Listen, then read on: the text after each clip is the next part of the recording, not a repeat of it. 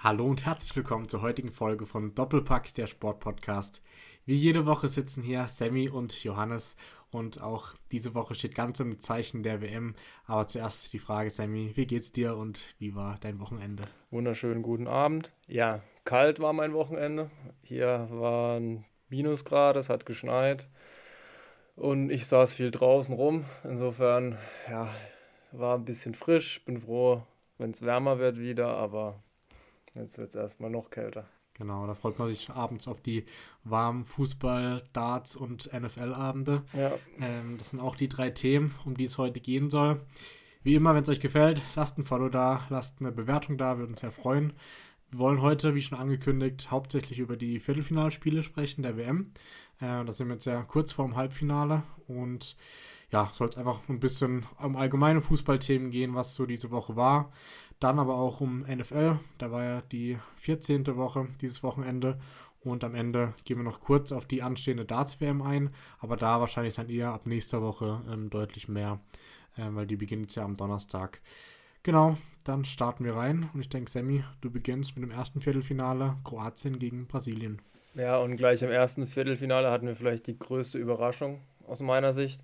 Kroatien schlägt den Top-Favoriten Brasilien im Elfmeterschießen. Äh, es ging in die Verlängerung mit einem 0-0. Das Spiel war gut. Brasilien oder beziehungsweise Kroatien ist hinten reingestanden. Brasilien ist angelaufen, hat aber nicht die zwingenden Chancen gehabt. Ähm, in der Nachspielzeit der ersten Halbzeit der Verlängerung macht dann Neymar 1-0.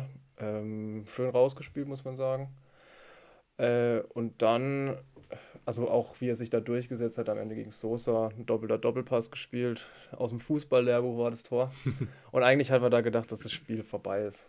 Also Kroatien hatte nicht wirklich Schüsse aus Tor. Ich glaube, es war der einzige Torschuss am Ende. Ähm, und Petkovic macht dann in der 115. Minute noch das 1 zu 1. Geht so mit ins Elfmeterschießen. Kroatien hat ja schon ein Elfmeterschießen gewonnen gehabt ähm, gegen Japan und mit dem Selbstvertrauen sind die auch reingegangen. Ähm, Livakovic hält zwei Elfmeter, den einen von Rodrigo, der am Boden zerstört war. Und Marquinhos schießt den Ball an Pfosten. Äh, die Kroaten ganz, ganz eisig vom Punkt, muss man sagen. Und ja, Brasilien ist raus. Kroatien nach 2018 wieder im Halbfinale. Waren ja 2018 sogar im Finale. Bin gespannt, ob sie das dieses Jahr wieder schaffen. Ist halt nicht der schönste Fußball, den sie spielen, das muss man ganz klar sagen. Aber es ist erfolgreich und es ist jetzt auch schon längere Zeit erfolgreich. Und ja, ich bin gespannt. Herausragend auch Joschko Guardiol von Leipzig. Der spielt eine riesen WM mit seiner Maske auf. Das ist der Wahnsinn. genau, wurde von vielen als der beste Verteidiger des Turniers betitelt. Ähm, denke ich, kann man unterschreiben. Aber ja, Kroatien weiß, glaube ich, selber nicht so richtig, wie die ins Halbfinale gekommen sind. Aber ganz ehrlich, wenn man nach äh, 90 Minuten 0 gespielt hat gegen Brasilien, kein Tor zugelassen hat, ist schon extrem stark eigentlich. Also äh, klar, da haben sie zweimal einfach Glück mehr oder weniger, dass sie gutes Elfmeterschießen haben. Aber ja, ich meine, wenn man im WM-Halbfinale steht und Brasilien schlägt, dann ist es definitiv nicht unverdient. Ähm, ja, ansonsten, Brasilien, äh, Neymar raus, hat wieder, wieder ein Tränen auf, ausgelöst, ähm, aufgelöst und ja, verliert die nächste WM sozusagen. Ich denke, dieses Jahr hat, haben sie sehr gute Chancen ausgerechnet. Also gefühlt waren sie ja schon im Finale, glaube ich, in Gedanken. Ähm, denkst du, es lag auch ein bisschen daran, dass sie es auf die leichte Schulter genommen haben oder eher an der Defensivstärke von Kroatien? Ja, es kann schon sein. Ähm, ist ja nicht das erste Mal bei Brasilien, dass sie als Top-Favorit in die WM gehen und dann ähm, scheitern. War ja 2006 schon so, dass sie gegen Frankreich rausgeflogen waren, waren sie eigentlich der große Favorit. 2018 gegen Belgien ebenfalls. 2014 gegen Deutschland. Also gefühlt steht Brasilien immer im WM-Finale, aber fliegt dann im Viertelfinale oder Halbfinale raus. Genau. Also vielleicht auch ein Mentalitätsproblem. Teach, der Trainer, ähm, ist ja jetzt auch zurückgetreten, das war ja schon vorher klar. Wird, glaube ich, jetzt Trainer in Brasilien irgendwo. Mhm. Ähm, ja, ich glaube, das ist der Trainer, der sich am längsten jetzt auf der brasilianischen Trainerbank gehalten hat, seit langem. Aber hat es eben auch nicht geschafft, ähm, nach 2002 einen Weltmeistertitel zu holen. Genau, muss man auch sagen, dann 2026. Bei der nächsten WM sind es dann schon 24 Jahre wieder zwischen dem letzten WM-Titel. Ähm, also schon auch für eine Nation wie Brasilien, die zum fünften Mal gewonnen hat, eine sehr lange Zeit. Aber na, so geht es dann im Fußball. Aber es wird ein ähnliches Team sein, das muss man auch sagen. Also genau, die sind ja. ja wirklich noch jung, Vinicius, Rafinha, Ähm, der einzige, oder der einzige, der wahrscheinlich nicht mehr spielen wird, ist Thiago Silva. Das kann ich mir schlecht vorstellen. Ich glaube auch ein Casemiro und Marquinhos sind auch durchaus noch in der Lage, 2026 ja. zu kicken. Bei Neymar dann auch schon 35 ist, 34. Ähm, ähm, ja, irgendwie sowas. Also ja, 34. Genau, mit seiner Verletzungsanfälligkeit weiß ich jetzt auch nicht, ob er da noch ein Top-Niveau spielen kann bis dahin, aber. Er spielt trotzdem. Ja, der will eine WM gewinnen. Ja, ja, wahrscheinlich. Wahrscheinlich schon, das stimmt. Ähm, ja, dann denke ich, kommen wir zum nächsten Spiel. Das war dann einer der Top-Spiele der Viertelfinals und zwar Holland gegen Argentinien. Und hier ähm, setzt sich der Top-Favorit knapp im Elfmeterschießen durch, anders wie bei Brasilien. Ja, Argentinien, ähm, muss man ganz klar sagen, lebt von Lionel Messi. Und es ist immer noch so, spielt einen riesen Pass zum 1-0. Der hat eine Lücke gesehen, wo eigentlich gar keine war. Ja. Molina macht den auch gut, aber trotzdem, Messi mit einem Wahnsinnspass. Den Elfmeter macht er aus sehr souverän dann rein. Und dann irgendwie haben die Holländer dann mit Luc de Jong und Wout Weghorst vorne plötzlich die zweite Luft bekommen. Ich weiß auch nicht. Da sieht man vielleicht auch mal wieder, dass so ein Neuner im Spiel gut tut. Hat man also, auch nicht gedacht, dass wir mal über zwei WM-Tore von Wout Weghorst gegen Argentinien reden. Ich, also ich fand, Wout Weghorst hat bei Wolfsburg echt gute Leistungen gezeigt. Ähm, war dann ein bisschen schade, dass er ähm, so unrühmlich abgegangen ist. Ähm, hat dann auch echt schlecht gespielt. Aber er ist halt, er ist so ein Niklas Füllkrug-Typ. Genau. Und ähm, ja, die Freistoßvariante war natürlich sehr frech zum 2 zu 2. Ich wollte gerade sagen, hat er sich aus Wolfsburger Zeit gemerkt, weil da haben sie ja einen ähnlichen Freistoß eigentlich in der Variante auch schon mal verwandelt. Ähm, Wobei ich habe eigentlich gedacht, dass der Ball weg ist, als sie den da reingespielt haben. Das für mich sah es nicht so, als hätte Wekos den angenommen und für sich zappelt der Ball im Netz. Also eine Lücke war da eigentlich auch nicht. Das in der, also in der 101. Minute eigentlich zu machen, ist schon äh, sehr, sehr frech, aber war erfolgreich. Leider dann am Ende nicht, äh, weil dieses Elfmeterschießen knapp verlieren.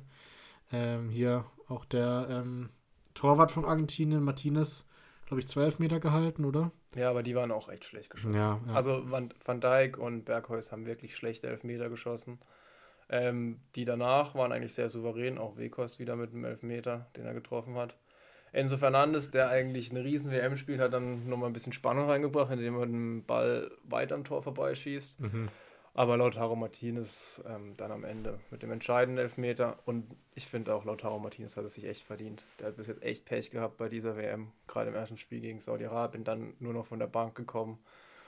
Und den hat er dann sehr souverän gemacht. Bisschen unsportlich am Ende dann das Jubelverhalten der Argentinier, muss man sagen. Ja, ich glaube ähm, allgemein eine sehr hitzige Partie gewesen. Ja, 12. wobei das lag auch sehr am Schiedsrichter, finde ich. Der bringt, hat da ja, Unruhe ja. reingebracht. Zwölf gelbe Karten waren es. 15?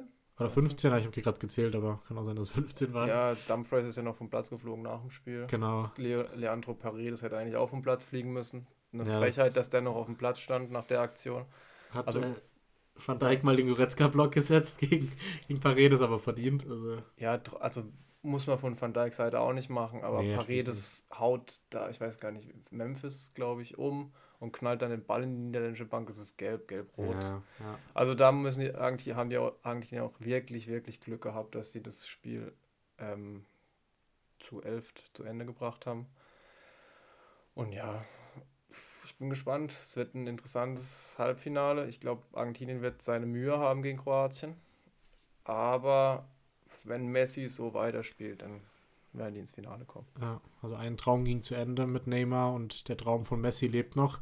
Ähm, ich denke, es gibt auch sehr, sehr viele Fußballfans, die ihm es ähm, gönnen würden, auch nach 2014. Ähm, aber ich glaube auch, dass Argentinien ähnliche Probleme haben wird wie Brasilien gegen Kroatien. Habe aber auch immer in meinem Bauchgefühl, dass, es, dass sie es trotzdem dann mit einem 1-0 oder so machen werden. Ähm, aber das sehen wir dann im Halbfinale. Und ein großer Trainer verlässt noch die Trainerbühne. Äh, Louis van Gaal ähm, war klar, dass er nach der WM zurücktritt und seine verdiente Rente hat. Nun, ähm, früherer Bayern-Trainer, da auch eine ganz große Zeit geprägt bei den Bayern. Ähm, schade, aber gut, er ist jetzt auch über 70. Ja, gerade mit seiner bekannt gewordenen Krebserkrankung wird, glaube ja. ich, auch mal froh sein, dass er vielleicht ein bisschen sich auf die Regeneration so konzentrieren kann und nicht mehr so viel Stress jetzt hat. Ähm, ja, ich denke auch, dass er ich bin mal gespannt, ob es wirklich das letzte Mal war, dass wir ihn gesehen haben. Bei solchen Trainern weiß man nicht, wie bei Hüb Stevens oder so, ja. dass die immer wieder weitermachen, aber. Ja. Und Nachfolger wird Ronald Koeman. Gefühlt haben die auch immer den gleichen Bonds-Coach. Es wechselt sich immer Van Raal, Koeman. Es war immer eine. Frage gewesen, wie oft war der jetzt eigentlich auch schon? Also, Ich, ich weiß nicht, ob er jetzt schon zum dritten Mal ist. Zum zweiten Mal auf jeden Fall. Ähm, ja, Ja. irgendwie. Hat jetzt bei Barcelona auch nicht so eine glückliche Rolle gespielt. Nee, Ja. wobei da muss man auch sagen, die Umstände dort Ja, waren genau. auch nicht so gut. Ja. Aber es ist nicht die innovativste Lösung für einen, äh, für einen Trainer von Holland. Bestimmt nicht. Wahrscheinlich macht es danach Davy- Danny Blind. Vielleicht, ja. Das wird passen. Ähm, genau. Dann kommen wir zur nächsten sehr, sehr großen Überraschung. Für dich vielleicht nicht, aber allgemein glaube ich schon.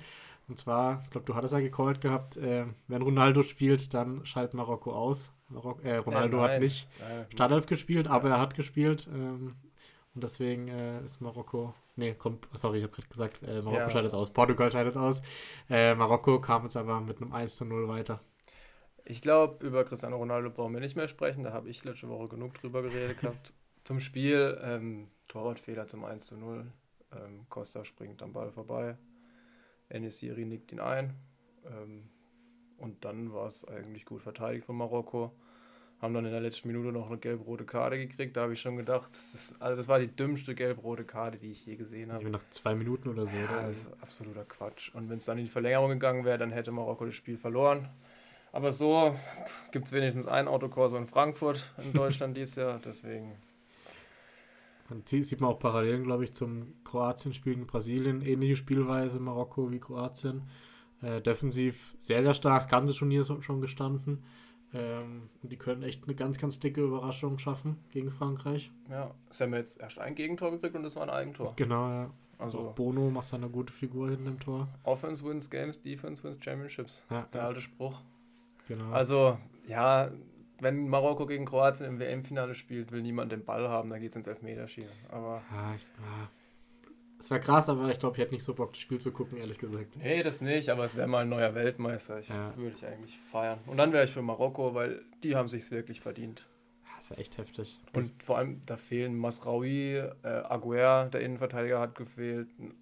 Harit ist gar nicht dabei, weil er sich verletzt hat. Also, das ist einfach eine geile Mannschaft. Und das merkt man, finde ich, auch, wie die zusammen spielen, wie die sich gegenseitig pushen. Und das, da merkt man, dass das ganz, ganz viel bedeutet im Fußball. ja, ja, auf jeden Fall. Ich habe heute gesehen, dass einer äh, vor der WM 90.000 auf Marokko im Viertelfinale getippt hat und jetzt scheinbar eine Gewinnsumme von über eine Million. Also Props gehen raus an den. Ähm, aber hätte, also ich hätte es niemals gedacht, natürlich. Ähm, ist schon extrem stark. Äh, noch ein paar Worte zu CR7 trotzdem. Also für ihn geht auch eine WM-Karriere ziemlich sicher zu Ende. Er hat, war auch Trainer aufgelöst, sofort in die Kabine gelaufen, äh, wollte nicht mehr irgendwie auf dem Platz bleiben und äh, ja, sein großer Traum ist, glaube ich, jetzt gestorben von der WM. Er hat aber nicht sein äh, Nationalmannschaftsende verkündet. Also denkst du, er wird nochmal irgendwie ein, zwei Jahre spielen oder kommt es noch? Ich glaube nicht, tatsächlich. Es kommt auch jetzt drauf an, wie er sich regeneriert von dem Ganzen. Auch wo er dann spielt, wenn er bei all, was Ja. weiß ich, wie viel spielt, dann wird er nicht mehr in der Nationalelf spielen. Ich finde aber, die Portugiesen haben halt mit Bruno Fernandes, Joao Felix echt gute Spieler, die seine Nachfolger antreten werden. Gerade von Joao Felix halte ich echt, echt viel. Der hat halt Pech, dass er bei Atletico spielt. Das war halt wirklich eine blöde Entscheidung für ihn. Ja. Gibt es aber jetzt auch Gerüchte, dass er im Winter schon wechselt? Ja, vielleicht zu Bayern. Würde ich würde reinpassen auf jeden Fall, aber er braucht irgendwas Offensiveres, nicht so ein, weiß nicht. Ich kann das auch nicht nachvollziehen, habe es damals schon nicht nachvollziehen können. Ähm, und sonst, das Team wird auch 2026 oder beziehungsweise 2024 eine gute Figur machen. Vielleicht ohne Pepe, schätze ich jetzt mal. Ich denke, Ja, wahrscheinlich das nicht. war ist schon seine letzte älter. WM, wobei er hat eine gute Rolle gespielt, muss man sagen. Ja, das stimmt. Ähm, und ja, einfach auch ein bisschen Unvermögen dabei gewesen und Marokko hat einen Wahnsinnskeeper. Ja, das stimmt. Der wird auch nicht mehr lange in Sevilla spielen. Hm, Wenn er so weitermacht, nicht, ne? Ah, Ich glaube aber bei Portugal, Portugiesen haben immer gute junge Spieler. Ich glaube, die müssen sich auch nach Ronaldo keine Sorgen machen. Äh, klar, ist ja schon eine Ausnahmeerscheinung, aber ähm, ich glaube, im Kollektiv haben wir im letzten Spiel gesehen, kann es auch mal ganz gut sein, wenn er nicht dabei war. man sieht halt auch, wie sich das Spiel verändert hat äh, inzwischen. Also generell Fußball, viel mit Gegenpressing, viel generell mit Pressing. welche EM war es denn 2016, wo nur Mannschaften weitergekommen sind, die hinten reingestanden sind, haben mit Fünferkette und alles gespielt und jetzt inzwischen eben dieses Gegenpressing dagegen gesetzt. Und Spieler, die da nicht mitziehen, für die wird es jetzt ganz, ganz schwierig. Genau, das ist vielleicht nur einer, der sich im Moment auch trotzdem gut erlauben kann und das ist zum einen Messi, aber der hilft noch mehr mit als Ronaldo, aber auch Mbappé, der jetzt nicht der defensivstärkste ist. Äh, nee, aber er, also er hat schon ein paar gute Grätschen manchmal und er arbeitet mehr als Cristiano ja. Ronaldo. Er macht dann auch cleverere Wege als Stürmer. Aber nur, wenn er Bock hat, also muss man ja, sagen. Ja, das aber mit Paris, wenn ich dann jedes Spiel gewinne, hätte ich auch keinen Bock. Aber ich finde, bei der WM macht er bis jetzt einen guten Eindruck. Ja. Und er darf ja noch weiterspielen. Genau, weil die gewinnen gegen England. Äh, leider dank Harry Kane, der äh, den entscheidenden Elfmeter verschießt am Ende noch. Äh, sonst wäre es in die Verlängerung gegangen. Aber ähm, ja, so gewinnt Frankreich 2 zu 1. Äh, war ein sehr, sehr offenes Spiel. Also hätte in beide Richtungen nochmal ausschlagen können. Gerade mit, wenn der Elfmeter noch drin gewesen wäre von Kane, glaube ich, wäre es nochmal sehr interessant geworden. Aber so lebt der Traum der Titelverteidigung der Franzosen weiter. Ja, und die Chance darauf ist jetzt wirklich gut. Ich glaube, gegen Marokko werden die auch gut spielen. Das liegt ihnen vielleicht ein bisschen besser als den Portugiesen, weil sie mehr Laufwege machen und mit Giroud halt einen vorne drin haben, der, der ist ein Brecher. Und da wären wir auch wieder beim Thema von der richtigen Neuen. Es zeigt sich einfach, dass diese Mannschaften weit kommen. Also in Enisiri bei Marokko, ähm, bei Kroatien, dieser Petkovic, ähm, hat ja dann auch funktioniert, als der reingekommen ist, der viele Bälle vorne festgemacht hat. Ähm, bei Portugal Ramos ist auch eher ein Neuner, muss man sagen. Hat auch ein bisschen mehr Körper, beziehungsweise dann auch Cristiano Ronaldo, als er reinkam. Ähm, es zeigt sich einfach, dass es wirklich wieder kommt, in Mode kommt. Haben, sind, sind wir schon die letzten Jahre am Diskutieren. War dann immer mit der falschen Neuen alles jetzt inzwischen. Also Olivier Giroud ist sicher nicht in Topform. Also ja, das reicht körperlich. Halt, steht halt. Ja, der macht Bälle fest, er nickt Bälle ein, manchmal hebt er noch ab und macht einen Seitfallzieher.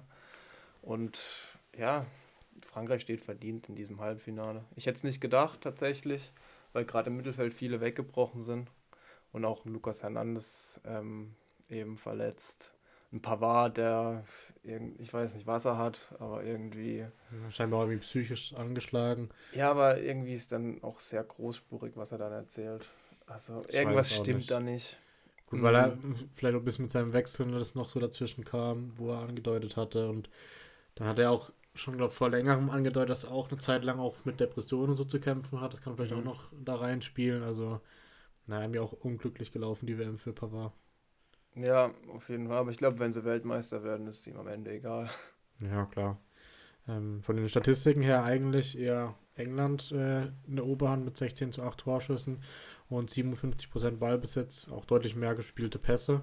Aber am Ende äh, Frankreich einfach das eine Tor besser gewesen. Ähm, ja, also auch nochmal auf, auf die echte Neuen zu sprechen zu kommen. Ich glaube, es sind einfach so taktische Wellen im Fußball, die immer so alle fünf bis zehn Jahre sich verändern gefühlt. Also es kann sein, dass wieder in fünf Jahren wieder die falschen neuen einfach gefragt ist. Also ähm, es ist immer so irgendwie Spielsysteme, die sich dann durch Mannschaften, die die prägen, verändern und dann wieder in zehn Jahren wieder anders sind. Ja, auf jeden Fall. Also ich bin gespannt, wer nach Giroud die echte Neuen wird bei Frankreich. Also ich glaube nicht, dass es Mbappé wird, weil der ist eigentlich links ganz gut aufgehoben. Und ich denke halt, dass es Girouds letzte WM sein wird.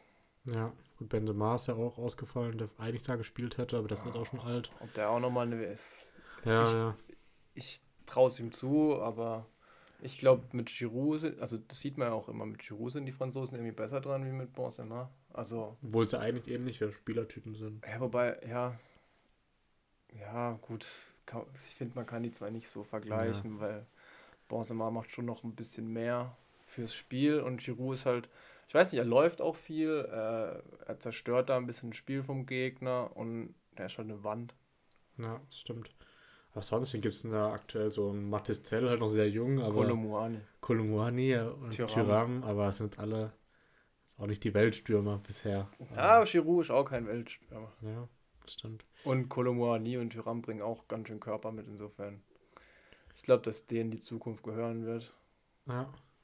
Ähm, Gerade auch Frankreich-Marokko kulturell ein sehr interessantes Spiel. weil Ich glaube, viele der marokkanischen Spieler sind ja in Frankreich geboren. Die werden motiviert sein. Also da wird richtig was los sein in beiden Ländern. Ich glaube, viele Marokkaner wohnen ja auch in Frankreich. Ähm, also Ja, da muss man in Paris vielleicht ein bisschen aufpassen. äh, ist echt ein bisschen auch in Gefahr, dass da irgendwie Auseinandersetzungen gibt. Also in der Bundesliga wäre es ein Hochrisikospiel. Sicherlich, ja. Zum Glück ist in Katar, wo es dann Ah, gut. Ja. nicht da so viele die Fans. Marokkaner in Überzahl sein. Ja, das glaube ich auch. Vielleicht auch noch ein Wort zu den argentinischen Fans, also die ja auch absolut krass sind bei dieser WM und immer das ganze Stadion komplett in blaue Farbe tauchen. Ähm, Ich finde generell alle Fans, die nicht aus Europa kommen, haben dort richtig Stimmung gemacht in Ja. Katar. aber gerade bei Argentinien Und- fand ich es sehr auffällig. Äh, Ja, ich, ich denke da immer an Kolumbien, die letzten paar WMs, wie die Stimmt, als gefeiert haben in den Stadien. Ähm, aber ja, äh, muss man sagen, das ist natürlich auch ein Faktor dann am Ende. ja, frage ich mich immer, wie das funktioniert, weil die haben ja alle wahrscheinlich ein, zwei Tickets sich geholt und vielleicht eine Woche Übernachtung oder so und jetzt müssen die verlängern und neue Tickets holen. Ist auch, Ich glaube also, glaub nicht, dass es so schlimm ist. aber teuer auf jeden Fall. Teuer wird es sein, aber Ja.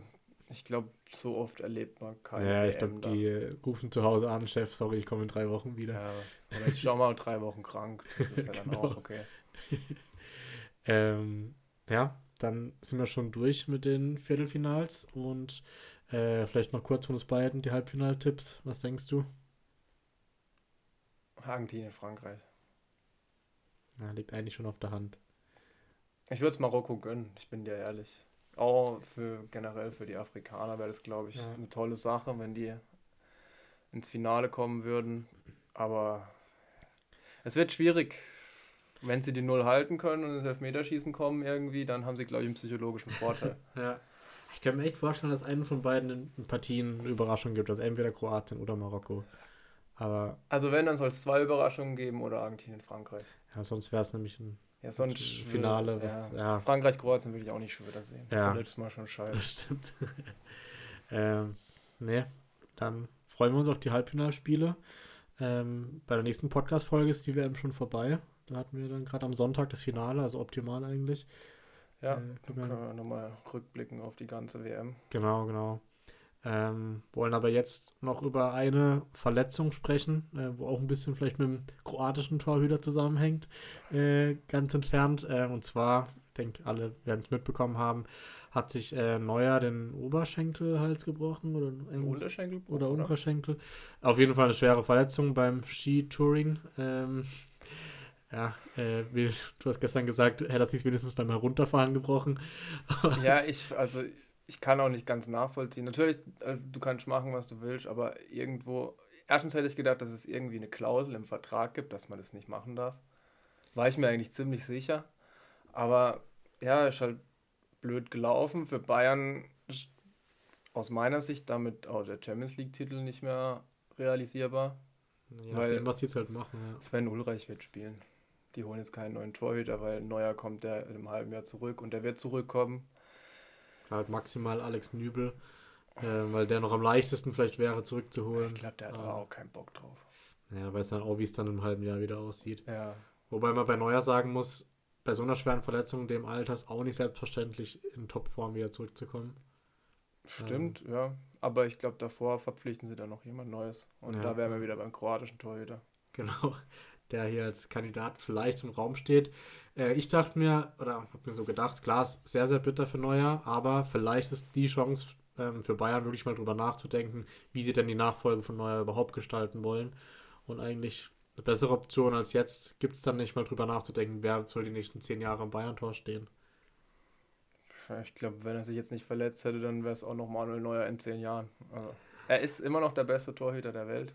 Ja, zehn Jahre ist halt kritisch, aber so, ich glaube, zwei, drei Jahres-Rhythmus muss man schon mal denken, wer ihn dann ersetzen soll. Ja, klar.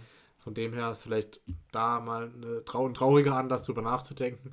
Aber ich denke auch, dass Ulreich, der hat schon, war immer solide, klar, ist jetzt nicht vergleichbar mit Neuer. Ähm, vielleicht auch für die Champions League einfach nicht stark genug, aber ich denke, dass sie ihm da auch das Vertrauen geben und ihn spielen Wenn, lassen. wenn Sven Ulreich im Tor steht, wird Bayern die die Champions League nicht gewinnen. Da lege ich mich jetzt fest. Okay.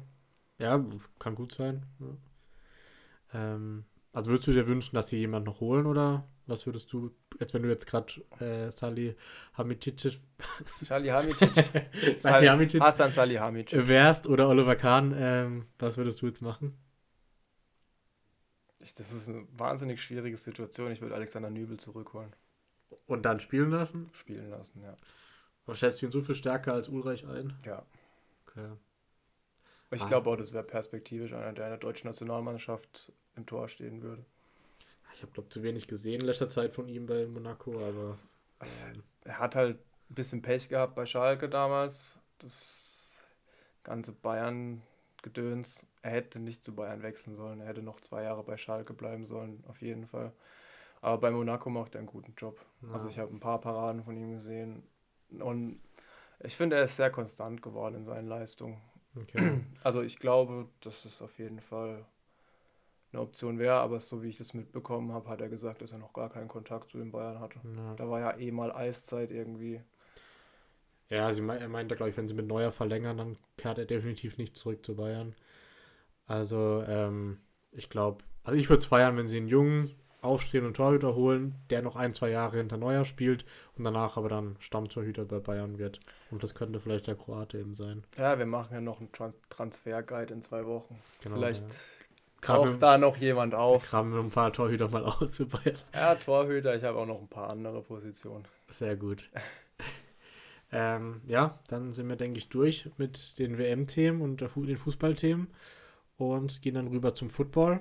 Äh, wie gesagt, da war Woche 14 ähm, diese Woche und es geht in schnellen Schritten Richtung ähm, Playoffs. Ähm, ja, hatten wieder ein paar sehr interessante Spiele dabei. Ähm, ein Spiel, was leider nicht so interessant war, ähm, aus neutraler Sicht zumindest nicht, war das erste Spiel, was gezeigt wurde auf Pro7. Das waren nämlich die New York Giants gegen die Eagles. Das ist zum zweiten Mal in Folge, dass ähm, die Eagles gezeigt wurden. Und leider zum zweiten Mal in Folge, dass es sehr, sehr deutlich war, direkt zum, zum Anfang. Ja, also stand relativ schnell 21-0, da war das Spiel dann eigentlich auch schon vorbei. Ähm, die Eagles sind ein ganz klarer Super Bowl-Container und ich glaube, wir wiederholen uns da jede Woche, aber die Giants haben kein Land gesehen und die Eagles haben sowas von verdient gewonnen, muss man sagen. Deswegen, ja, es war ein bisschen langweilig für die Zuschauer, ein bisschen schade. Es gab sicherlich Spiele, wo man eher hätte zeigen können.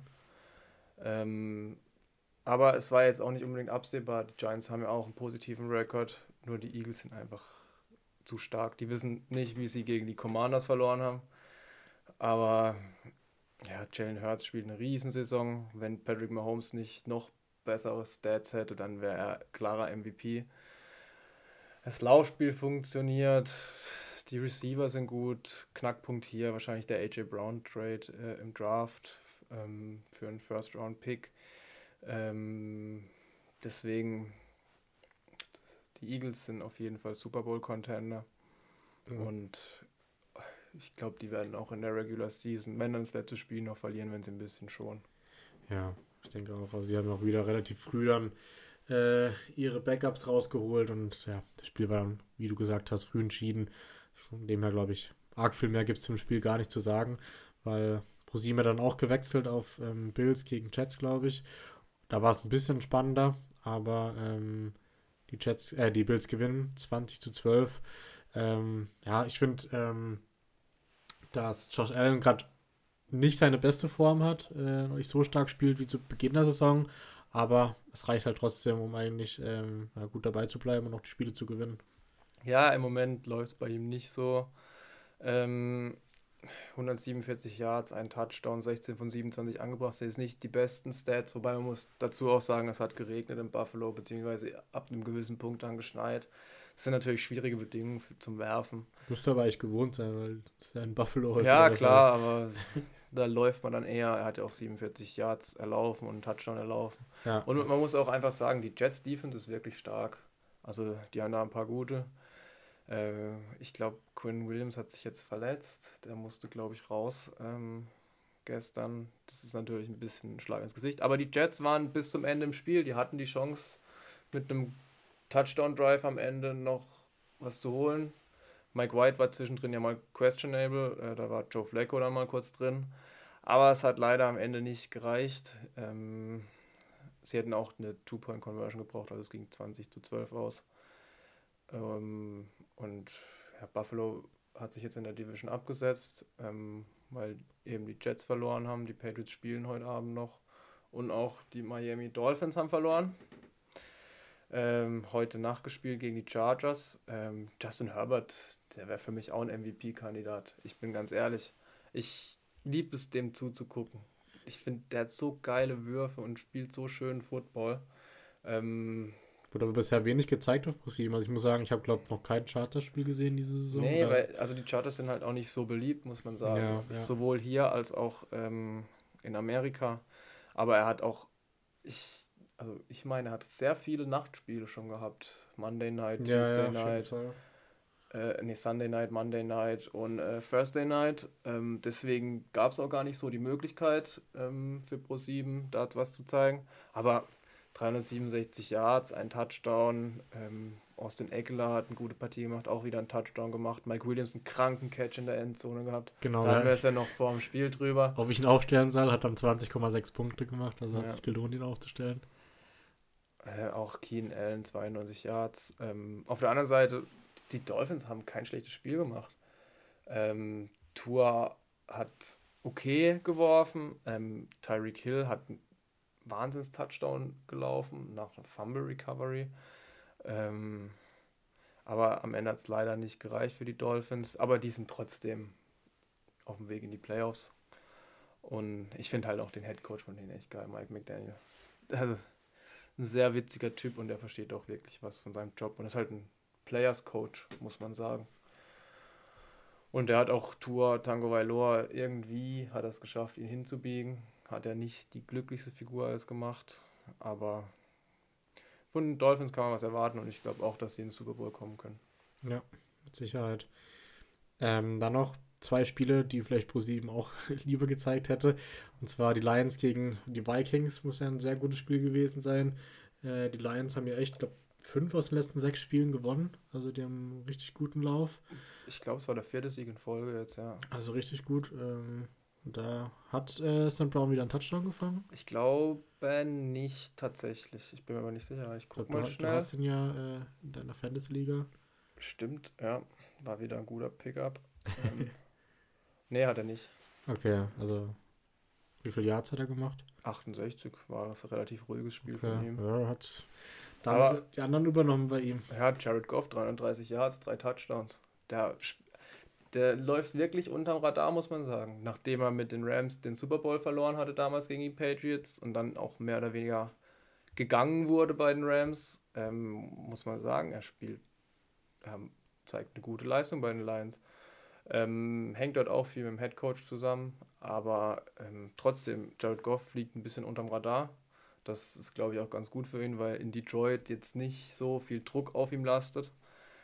Ähm, aber die Lions haben durchaus die Chance, noch in die Playoffs zu kommen. War ja auch ein Division-internes Duell. Ähm, sind immer noch vor den Green Bay Packers. Äh, Minnesota ist zwar noch deutlich vorne, aber ja, die, wenn sie so weitermachen, dann lebt der Playoff-Traum auf jeden Fall. Ja, Minnesota wird in die Playoffs kommen, auf jeden Fall als Division-Sieger. Ja. Aber mh, hm, über die Wildcard, warum nicht? Und dann kann es auch weit gehen. Mit unserem deutschen Star auf jeden Fall. Ja. ähm, da auch vielleicht der Aufruf, ihn zu wählen für den Pro Bowl. Muss man, also das hat er sich verdient und da könnt ihr auch ein bisschen mitwirken. Okay, dann machen wir das. Müssen wir mal ein bisschen Werbung machen für ihn. Sehr gut. Äh, das andere Spiel, was ich meinte, waren dann die Cowboys gegen die Texans. Das sah sehr lang nach einer großen Überraschung aus, aber die Cowboys gewinnen dann doch am Ende 27 zu 23. Äh, ja, im letzten Drive haben die Cowboys dann gezeigt, was sie können tatsächlich. Dak Prescott einen richtig schönen Drive hingezaubert. Mit dem Touchdown von Ezekiel Elliott hat das Ganze dann geendet. Die Texans sahen gar nicht so schlecht aus, muss man sagen. Ähm, aber, also 23 Punkte gegen die Defense zu machen, ist schon mal ordentlich. Aber am Ende dann, was heißt leider, vielleicht wollten sie dann auch nicht gewinnen, muss man sagen. Das Für die Picks nächstes Jahr? Ja, oder? ich, also. Kannst du mir kurz erklären, was das bedeutet? Also ähm, das schlechteste Team, also es gibt einen Draft am Ende des Jahres. Da werden die besten College-Talente gepickt. Ähm, also das ist ein bisschen anders aufgebaut wie, wie in Deutschland. Da läuft es nämlich alles über die Schulen, über äh, die Colleges. Ähm, und dann das schlechteste Team aus der Vorsaison hat dann die Chance, den besten Spieler zu draften. Also die haben dann den ersten Pick. Es gibt insgesamt sieben Runden. Ähm, alle 32 Teams haben Picks, die können sie aber auch traden unter der Saison. Ähm, zum Beispiel eben, wie vorhin angesprochen, der AJ Brown Trade, der wurde gegen First Round Pick eben getradet. Ähm, äh, genau, ich glaube 13 oder 14 war es, irgendwie sowas. also die sind auch eben Trade Capital und ähm, genau so läuft es dann ab. Und ich glaube, die Texans wollen eben diesen ersten Pick haben. Da gibt es ja immer so ein bisschen so gegen Ende der Saison die unterschwelligen Vorwürfe, dass manche Teams dann absichtlich nicht gewinnen wollen, damit sie eben die besseren Picks bekommen. Ja, man muss auch sagen, dieses 1, 11 und 1 sieht jetzt auch gar nicht so schlecht aus. Da. Vielleicht wollten sie es auch deswegen machen. Vielleicht, ja. Äh, muss man auch mal sagen, auch wenn es mit den Unentschieden immer ein bisschen scheiße aussieht. So sieht es eigentlich ganz gut aus. Ähm, ja, also ich glaube schon, dass da ein bisschen im Hinterkopf geschwelgt ist, dass sie diesen Pick haben wollen. Sind aber auch, muss man sagen, das schwächste Team diese Saison. Ja, also die Quarterbacks sind Davis Mills und Jeff Driscoll. Also ich glaube. Kenne ich beide nicht. Also schwierig, ja, damit ja. Spiele zu gewinnen. Ja. Sollen wir dann schon zum eigentlich Hauptspiel kommen? Und zwar die 49ers gegen die Bucks. Ja, das Hauptspiel war so ein bisschen die Rentenerklärung für Tom Brady, muss man sagen. Genau. Ähm, und das von Mr. Irrelevant aus dem Draft letztes Jahr. Das ist der letzte Pick. Ähm, der heißt Brooke Purdy. Und der macht Jimmy G vergessen, muss man sagen. Hat einen super Anfang gehabt zum Spiel, hat sich dann am Ende hin verletzt am Oblique, das ist seitliche Bauchmuskeln, ähm, fällt jetzt eventuell ein, zwei Wochen aus. Äh, aber es hat gereicht, um die Tampa Bay Buccaneers 35 zu 7 wegzuhauen. Genau, das ist der erste Quarterback, der seinem ersten Spiel schafft, ähm, Tom Brady zu schlagen. Und äh, ich habe auch gelesen, oder wir haben es gehört, glaube ich, dass ähm, seine Eltern, also von äh, von Brock, wie heißt der? Brock, Brock Purdy. Brock Purdy, genau. äh, interessanter Vorname. Ähm, dass seine Eltern das Ticket schon vorher hatten, weil sie einfach Brady spielen sehen wollten. Und dann, wenn der Sohn halt auch zufällig dann Starting Quarterback ist, ist es natürlich umso besser. Ja, vor allem, das war nicht abzusehen. Der war eigentlich im Practice Squad. Also Practice Squads sind so Spieler, die es nicht aufs aktive Raster schaffen. Ähm, und dann hat sich ja Trey Lance verletzt. Dann war er plötzlich Ersatzquarterback und Jimmy G jetzt auch noch. Ähm, wenn der so weiterspielt, dann ähm, wird er auch in den Playoffs spielen, falls Jimmy Garoppolo zurückkommen würde. Ja, hat er auch ein bisschen Glück gehabt zum Start, hat er direkt eigentlich einen Sack kassiert, der dann äh, wegen, glaube ich, äh, Roughing the Passer. Roughing the Passer, ja, weil er auf ihm gelandet ist. Zurückgenommen wurde. Dann hat er eine Interception geworfen, die dann wegen einem Holding, glaube ich, zurückgenommen wurde. Ja, gut, man muss auch ein bisschen Aber, Glück ja, haben. Also, Aber auch zum Beispiel der Pass, Pass auf Christian McCaffrey, das war Weltklasse. Wie er den dann auch fängt, McCaffrey.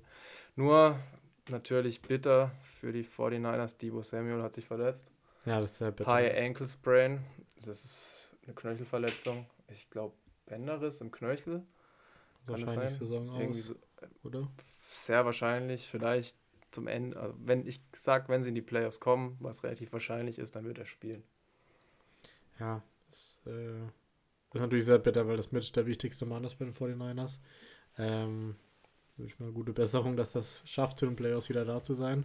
Aber man muss auch sagen, mit der Defense schaffst du es, glaube ich, auch ohne ihn relativ weit. Nick Bosa, riesiger Spieler, ähm, Fred Warner auch.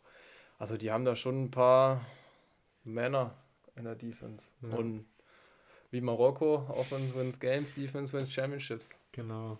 Und gerade mit der Verletzung von Debo Samuel umso wichtiger, dass sie McCaffrey geholt haben eigentlich, weil mhm. sonst auf jeden Fall. Hätten sie richtig Probleme. Und ähm, was man noch sagen muss, äh, warte, jetzt habe ich es vergessen. Was wollte ich jetzt da noch sagen? ich weiß nicht. Scheiße. ähm, ja, gut, vielleicht fällt es mir nochmal ein. Aber. Achso, ja, genau, ich wollte noch auf Trey Lance eingehen. Ja. Äh, der war ja First-Round-Pick von 49ers, der vierte, dritte Pick letztes Jahr. Ähm, für den ist es jetzt auch nicht so gut, muss man sagen. Wenn Brock Purdy so weiterspielt, dann wird er seinen Starting-Job los sein. Genau. Wäre quasi dann dasselbe Draftjahr, äh, First Round Pick und der allerletzte. Ähm, also schon extrem kuriose Geschichte, das Ganze. Nee, äh, Trey Lance war ein, ein Jahr vorher. Ein Jahr vorher? Ah, Okay, Ja. ich dachte, die wären dasselbe Jahr Nee, gewesen. nee. Ähm, aber trotzdem kurios auf jeden Fall. Ja, auf jeden Fall. Also es gibt es auch selten, dass der Mr. Irrelevant eine relevante Rolle spielt in der NFL. Ich muss auch sagen, ich kannte das bis gestern gar nicht. Ich fand es so ein bisschen assi, dass sie so genannt werden, aber ich glaube, äh, ich glaube, er kann sehr gut damit leben, dass er. Ja, gut, letztendlich für die ist es halt eigentlich die Spieler von Runde 3 bis Runde 7 kennt man eigentlich nicht unbedingt. Ja. Vielleicht Leute, die wirklich akribisch College gucken schon. Aber ähm, der letzte Pick, den Namen kennt man dann in Amerika auf jeden Fall. Und jetzt Jetzt sowieso noch jeder, mehr. Stimmt. Ähm, sehr gut. Ähm, willst du noch auf ein Spiel eingehen? Deine Seahawks haben verloren Ja, die darauf Panthers. wollen wir nicht eingehen. Darauf wollen wir nicht eingehen. Ähm, nö, eigentlich. Kansas war relativ knapp gegen Oh Broncos. ja, hast du den Pass von Patrick Mahomes Ja, gesehen? ja. Das ist. So habe ich früher meine Bälle rumgeworfen in der Kindheit, irgendwie Unterarmwurf, aber wie er den, also richtig schön, das, was der als mal, auf was für Ideen der kommt, das ist unglaublich. Ja, stimmt. Und ich, er hat schon ein paar gehabt diese Saison, die wirklich kurios waren und ein Wahnsinnsspiel. Also wenn man eine Franchise sta- starten würde, dann glaube ich mit Patrick Mahomes. Ja. Allein wegen dem Glamour-Faktor und weil er halt auch noch richtig, richtig gut spielt. Ja, ich glaube, deswegen hat er seinen riesigen 10-Jahres-Vertrag bekommen. Ähm, aber schon allgemein dieses Jahr irgendwie eine sehr, sehr coole NFL-Saison. Also es sind viele coole Teams dabei, irgendwie coole Geschichten so, von dem her macht es eigentlich Spaß, das jede Woche zu verfolgen. Ja, es ist auch nicht absehbar, wer ähm, einen Super Bowl holt. Genau, also wir haben ja die, die Bills, die Cowboys, die Eagles, die Chiefs, also viel, 49ers, die 49ers, ja, je nachdem. Detroit Lions. Also echt viele gute Teams dabei. Ähm, ja. Und wir sind nächste Woche auch wieder am Start. Ähm, vielleicht noch kurz ein paar Worte zur Darts-WM, die wie gesagt am Donnerstag startet. Ähm, ich glaube, wir werden nächste Woche mal so eine kleine Prediction machen, weil wir jetzt, äh, ich glaube, dieses Jahr beide nicht so viel Darts geguckt haben, aber zur WM sind wir natürlich am Start, weil du wahrscheinlich noch mehr geguckt hast als ich. Boah, es geht. Also ein bisschen was habe ich gesehen, aber wir können, ich glaube, es sind dann vier Spieltage rum, wenn wir wieder Podcast aufnehmen. Deswegen glaube ich, reicht es, wenn wir da näher drauf eingehen. Ähm, sind auch die üblichen Verdächtigen, die wieder dabei sind eigentlich äh, und favorisiert sind. ja, auf jeden Fall. Also Van Gerben, dieses Jahr Major gewonnen. Smith, endlich mal ein Major gewonnen. Vielleicht kriegt er es auch mal hin bei der WM jetzt in einem Finale was zu reißen. Äh, aber ich denke, da, dass wir da nächste Woche näher Auch die Deutschen eingehen. echt ganz gut dabei dieses Jahr. Ja, vier Stück sind dabei. Ähm, Florian Hempel, Gabriel Clemens, Martin Schindler und der Junge, wie heißt er denn? Ah, Ich weiß es gerade auch nicht, wie er heißt. er war auf jeden Fall letztes Jahr schon dabei. Ähm, guter Spieler, das ist glaube ich 17 oder so. Okay. Ähm, aber da werden wir echt nächste Woche nochmal näher drauf eingehen. Genau. Dann machen wir das so und äh, sind durch für diese Woche. Danken fürs Zuhören und äh, ja, dann hören wir uns nächste Woche, Sammy. Mach's gut. Ciao.